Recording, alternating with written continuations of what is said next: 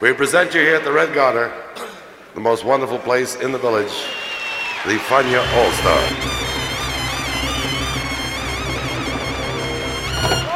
La hora faniática.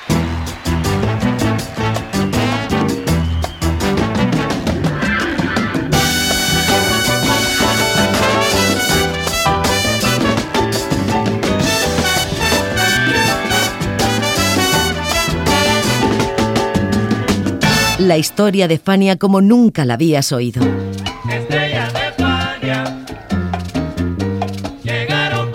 La sorprendente historia de Fania Records.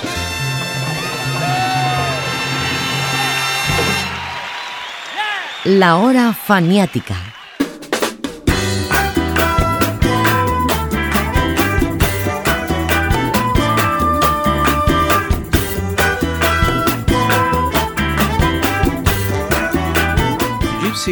Fue el álbum número 16 de Fania Records, siendo Joe Bataan su intérprete el artista líder de banda número 7 de un sello que en 1967, cuando se publicó, llevaba funcionando apenas 3 años.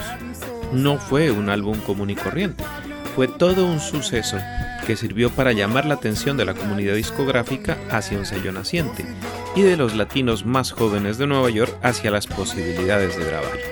Detrás de Batán vinieron muchos jóvenes del South Bronx y el Spanish Harlem, chicos que tocaban salsa y soul a partes iguales y cuyo sonido provocaría, entre muchas otras cosas, la presencia de congas en la música disco años más tarde. Esta es la historia de Gypsy Woman, narrada por el mismísimo Joe Batán en La Hora Faniática. Bienvenidos.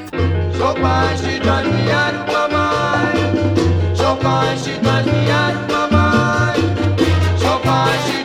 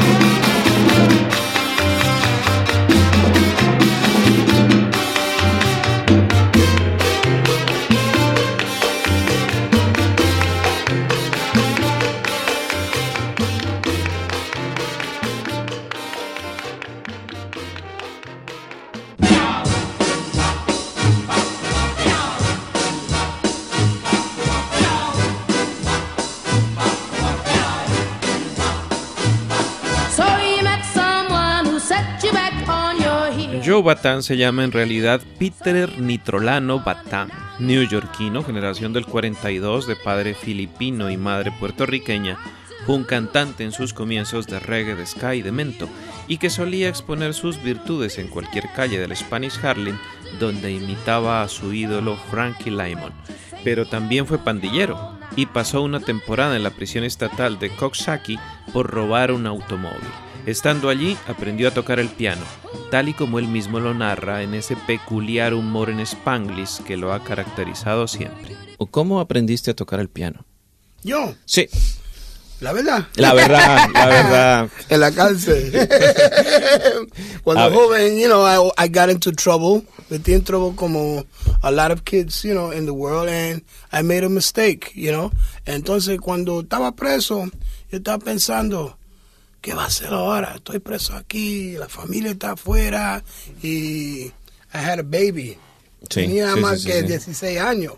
Ahí, eh, la, la, la, la, primera esposa mí que se murió tenía nada más que 14 años, pero tenía un baby, entonces yo estaba ahí en la cárcel esperando para salir y yo le he dicho, mira, I'm gonna pretend que estoy en colegio, colegio, and I'm gonna go to school cuando, estaba preso. Entonces, cuando estaba ahí, yo empiezo a escribir, y yo veo a la gente tocando los pianos, and I would copy, right? And I and I learned like that. It was a gift from from el Señor because I learned fast.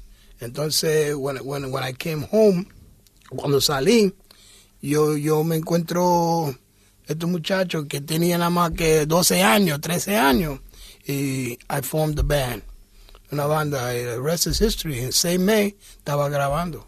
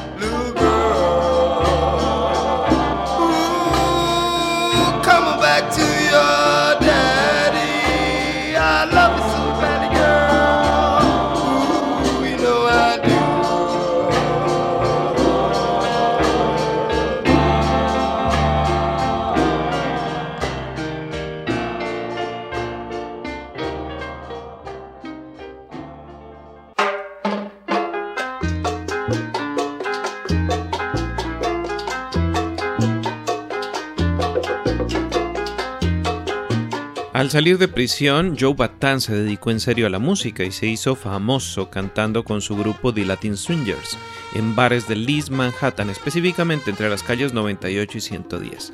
El grupo se formó en octubre de 1966 y estaba conformado por Joe Bataan, director, piano y voz en inglés, Joe Pagan, voz en español, Louis Davis, bajo, Eddie Nater, timbales, Lorenzo Chino Galán, congas, Milton Albino, bongos, Richie Cortés Campana, Joe Chiqui Fuentes y Rubén Hernández trombones y Roal Velázquez, Tito Morley y Michael Padilla en los coros. Pues yo fui joven, todo esto fue joven, you know. Yo lo veo a ellos, ¿cómo se dice? Rehearsing, el mensaje. Eh, yo fui adentro, el, centro, um, entonces yo estaba ahí, pero no tenía pianista. So yo me fui ahí y cogí el cuchillo y le metí en el piano. Mira, yo voy a estar el líder de este grupo ahora. Y si tú uh, me escuches, we're gonna make it big. Y nadie ha dicho nada.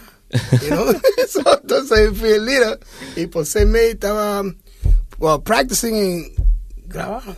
yo di el primer flute a Bobby Rodríguez. Yo le di a él. Él, Eddie Hernández. Eddie Hernández. Yeah, toda esa gente. Latin Joe antes tenía Chino Galán, Chiqui Fuentes. Um, uh, Vidal, uh, mucho, Ruben Hernández, y Louis Davis, todavía Louis vivo, y Richie Cortez.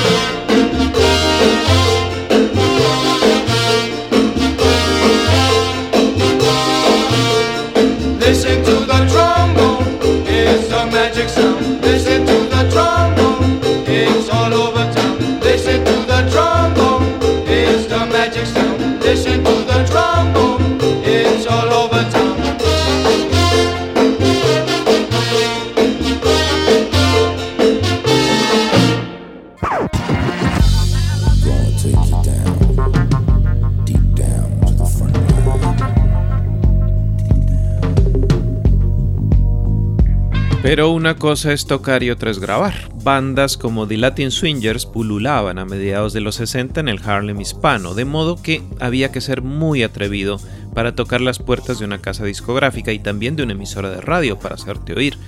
Escuchen ustedes cómo era de duro y peligroso el mundillo discográfico latino de aquel entonces en palabras de Joe Bataan.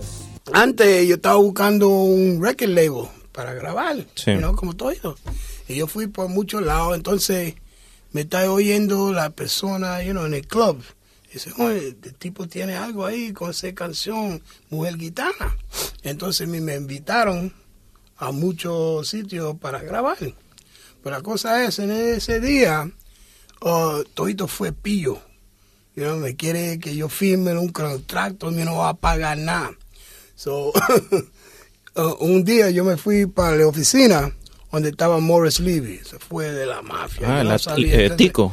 Yeah, yeah, Tico, Tico, Tico. El mismo que tenía Frankie Lyman en Roulette Records. Yeah. mm. So, entonces me estaba hablando de ahí con un tabaco grande, me estaba diciendo, eh, son, what you want? ¿Qué tú quieres? Eso, ¿quieres grabar? grabar? Y dice, ok. ¿Y qué más? Pues hay un tipo ahí que dice que yo no, si yo no firmo con él, no lo va a tocar mi disco. Dice, ¿quién carajo es ese tipo? Ese uh, Symphony Sid. Llama a ese tipo ahí. Entonces ganchó el teléfono y dice, óyeme, tengo un nene aquí que dice que tú no vas a tocar los discos de él. Mira, carajo, yo te pago a ti, sabes que yo di, ¿entiendes? Entonces, ¿qué pasa, Morris? Yo no sabía, no, no, no, no, no juegues conmigo, ¿no? Pum, enganchó. Dice, ok, ¿qué más quieres? Dice, es posible que tú me pagas. ¿Paga qué? Y dice, que me pague por los músicos. Dice, aquí no paguen a nadie. so, I said, pues, you know, dice, ok, yo te doy ah, un par de dinero para grabar nada más. So I said, ok. Entonces entró otro tipo en la oficina cuando tenía el meeting. Él se llama George Goldner. Ah, sí, sí. Ay, sí, sí, you know, sí. un talante. Eh. Yeah, so, eh, él me vi ahí y dice, adiós, ¿qué está haciendo este tipo aquí contigo? Él firmó con, conmigo. You know? Hey, carajo, tú, tú, tú, dice, you a crook or something? You know? Were you playing with us? ¿Estás jugando con nosotros? I said, no, no, no, era un pillo. Por eso yo vine aquí. Y dice, pillo, dice, vete ahí, sale de aquí. Y me botó. Anda. Me boté en la calle. Dice, y no venga para atrás, no te grabas nada.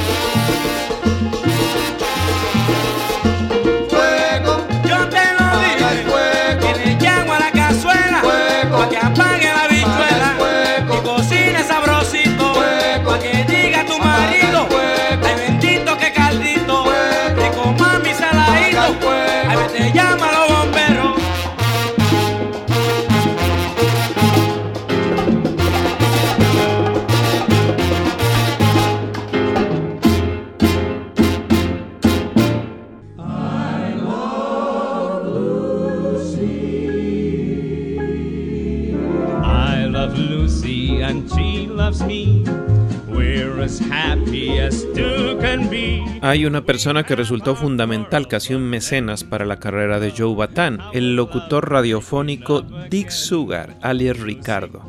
En aquel tiempo, Sugar era un veterano y respetado hombre de radio que desde 1948 en la WEVD se había especializado en música latina. Sugar era serio y vestía con la apariencia de un médico. Era conocido con el sobrenombre de Ricardo en referencia a Ricky Ricardo, el personaje que interpretaba de Ciernas en la serie de televisión I Love Lucy. Pues bien, Sugar aconsejó a Batán que buscara a Jerry Masucci, y este, quien ya sabía que Joe Batán era una potencial mina de oro, prácticamente lo obligó a firmar un preacuerdo con Fania Records.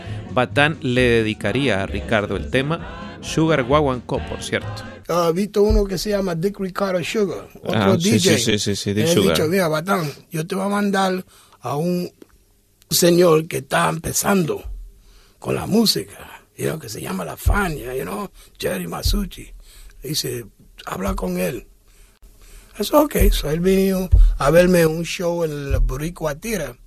Y cuando yo salí, él estaba así, y dice, ok, what you want? I said, I want to record. He said, okay. He said, I want to get paid. He said, okay. Y le di la mano y fui al recording.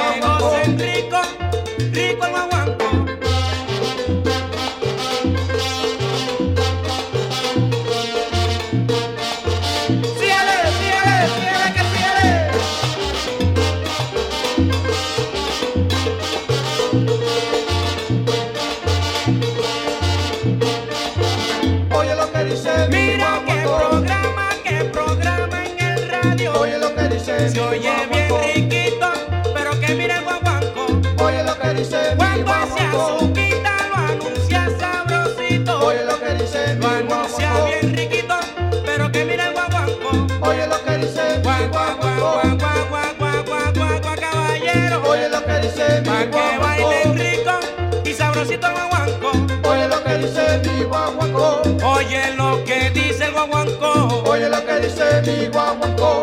Oye.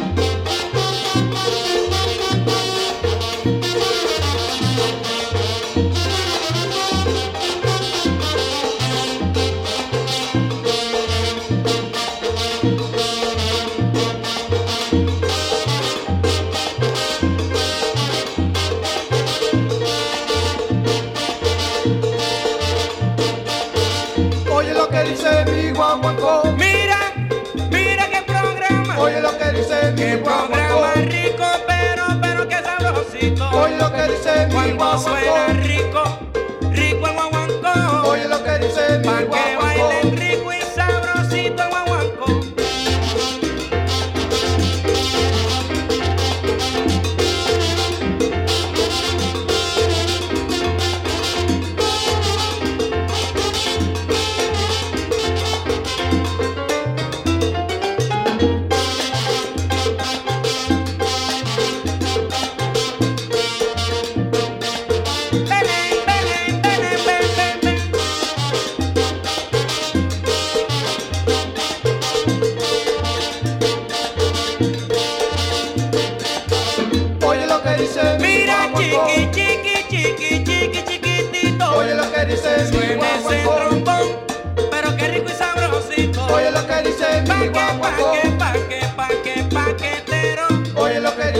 y vamos a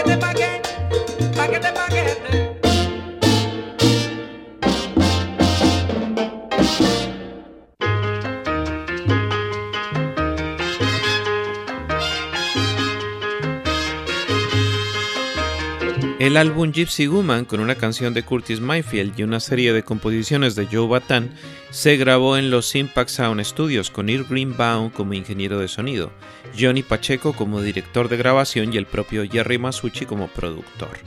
Fue el primer disco de una relación que en cuatro años haría que Bataan lanzara 10 temas que alcanzaron los 10 primeros lugares del Hit Parade Latino en Nueva York. Y eso que Gypsy Woman se grabó en tiempo récord, según lo recuerda Batán. En ese día, cuando yo entró con el grupo, nadie reads music, ¿entiendes? Ah. Todos jovencitos, 12 años nada más, los, nenes. En, fui adentro del estudio y estaba pensando, mira, si no, if we don't finish this recording, si no terminan el recording, le va a botar aquí. So, entonces, hicieron el whole album completo en cuatro horas. El Pacheco me está diciendo, ¿quieres, you want to rest? Dice, no, no, no, no, no, no, no, vamos a hacerlo ahora. Y grabó nueve canciones en cuatro horas. Imposible ahora hacer eso. Yo toqué el piano cantando eh, the same time. El grupo también, todito completo. You can't do it now. No se puede. Entonces me, me, me, me miró. I said, ¿está bien? He said, sí.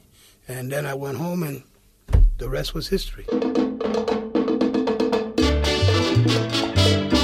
El campesino llegó. Trayendo y rumbo y guagua en copa todito.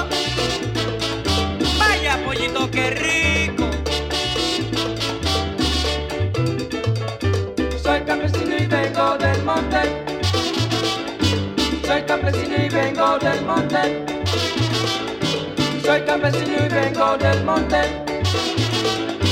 Soy campesino y vengo del monte.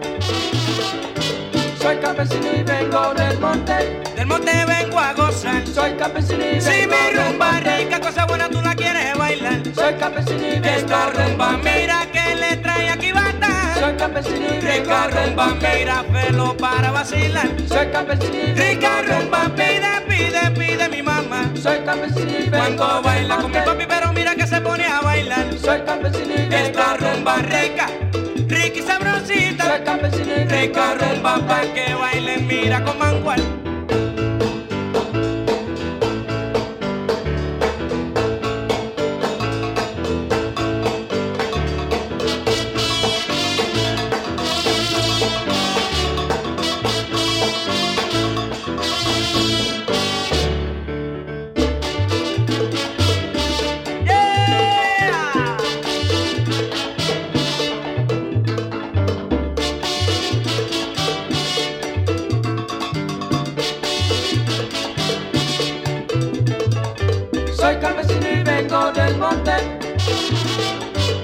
Soy campesino y vengo del monte.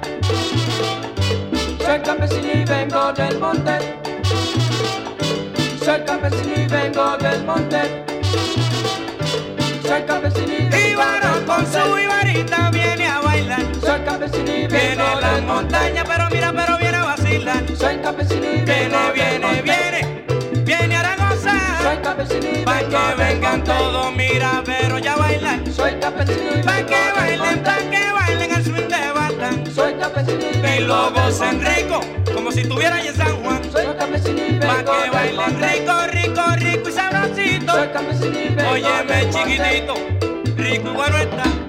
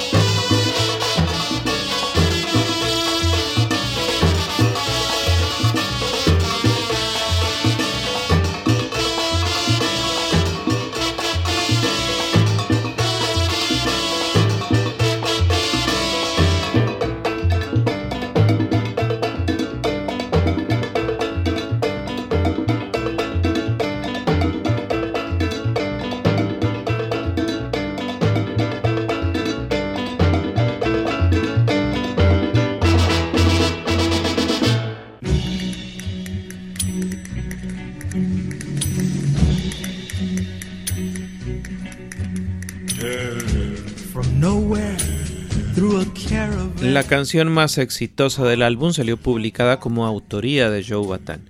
No parecía entonces tener nada que ver con el éxito de Rhythm and Blues Gypsy Woman de Curtis Mayfield, que había popularizado su autor con el grupo The Impressions en 1961.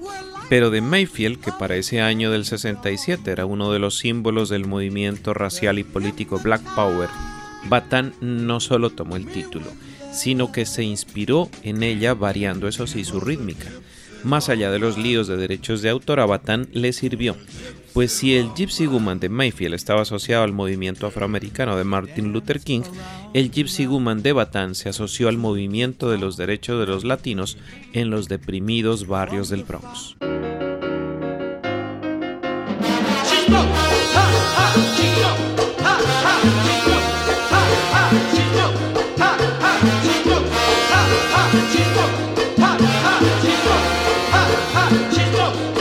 Some come from nowhere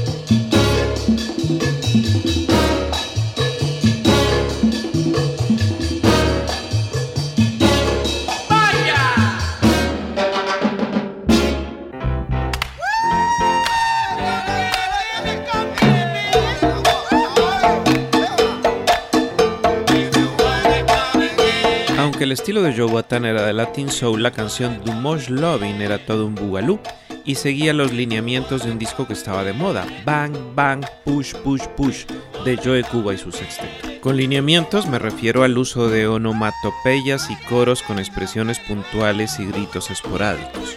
Cuenta Joe Cuba que el tema Push Push Push y otros más fue creado a partir de las exclamaciones de la gente durante las presentaciones del sexteto en las salas de baile del Lower Side. Joe Cuba cuenta también que el álbum, por ese tipo de cosas, fue el más vendedor del momento. Bueno, la venta de latino, el, el, el, pito vendió demasiado mucho, como 100 mil. Y la venta en Bang Bang era un, 2 millones o 3 millones. No me digas. Y, y My Man Speedy es, es un millón. Son unos millones antes. La diferencia no Sí, increíble. Porque el Bang fue alrededor del mundo entero. Fue a Europa, que lo sacaron en, Francia, hablando francés, eh, a, a, Escandinavia, a Sweden, a todos esos lugares, a Rusia, llegó hasta Rusia, que eran de eso.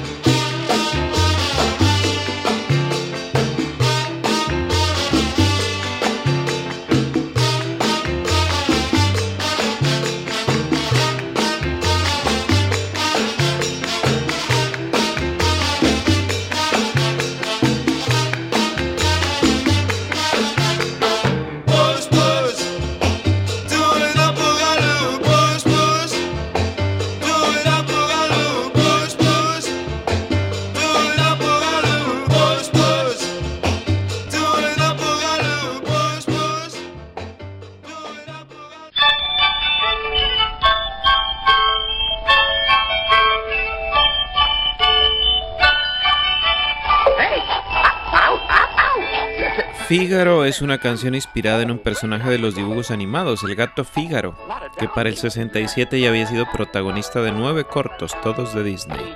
El original, eso sí, apareció por primera vez en la mítica película Pinocho en 1940.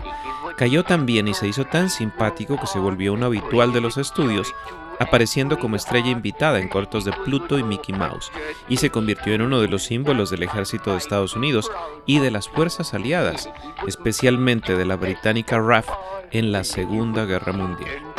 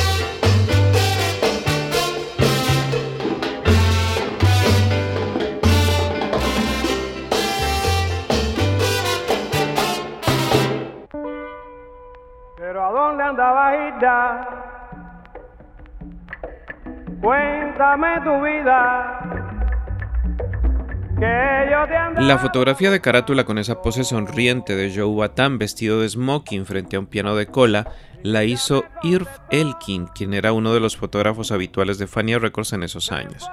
También hizo la carátula de El Malo de Willy Colón, pero Elkin ya era un tipo cotizadísimo, pues trabajaba para multitud de sellos de jazz y soul. De hecho, la historia de la música latina lo recuerda como el autor de la foto de portada de Patato y Totico, grabación mítica del sello Verbe. El diseño, como todo en Fania, fue de Isis Sanabria.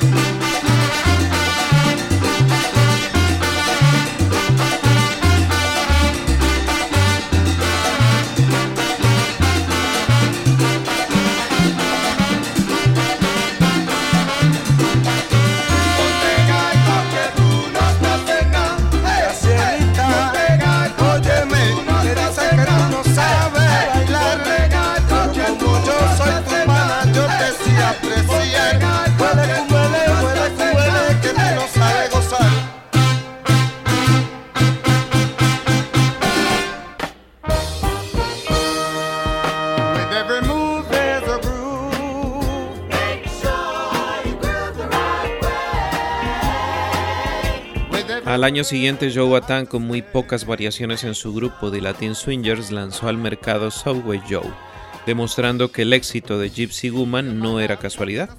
El álbum fue dedicado a la memoria de Joe Pagan, cantante de la banda que falleció repentinamente tras la grabación de Gypsy Woman. Fue reemplazado por el vocalista Tito Ramos a sugerencia de Johnny Colón. Ramos grabaría luego en solitario y también al frente del dúo TNT, siguiendo, como tantas otras bandas de la época, el estilo creado por Joe Watan. Su influencia, a pesar de los años, sigue siendo vital para la música del Caribe urbano. En la hora fanática de hoy los acompañó José Arteaga.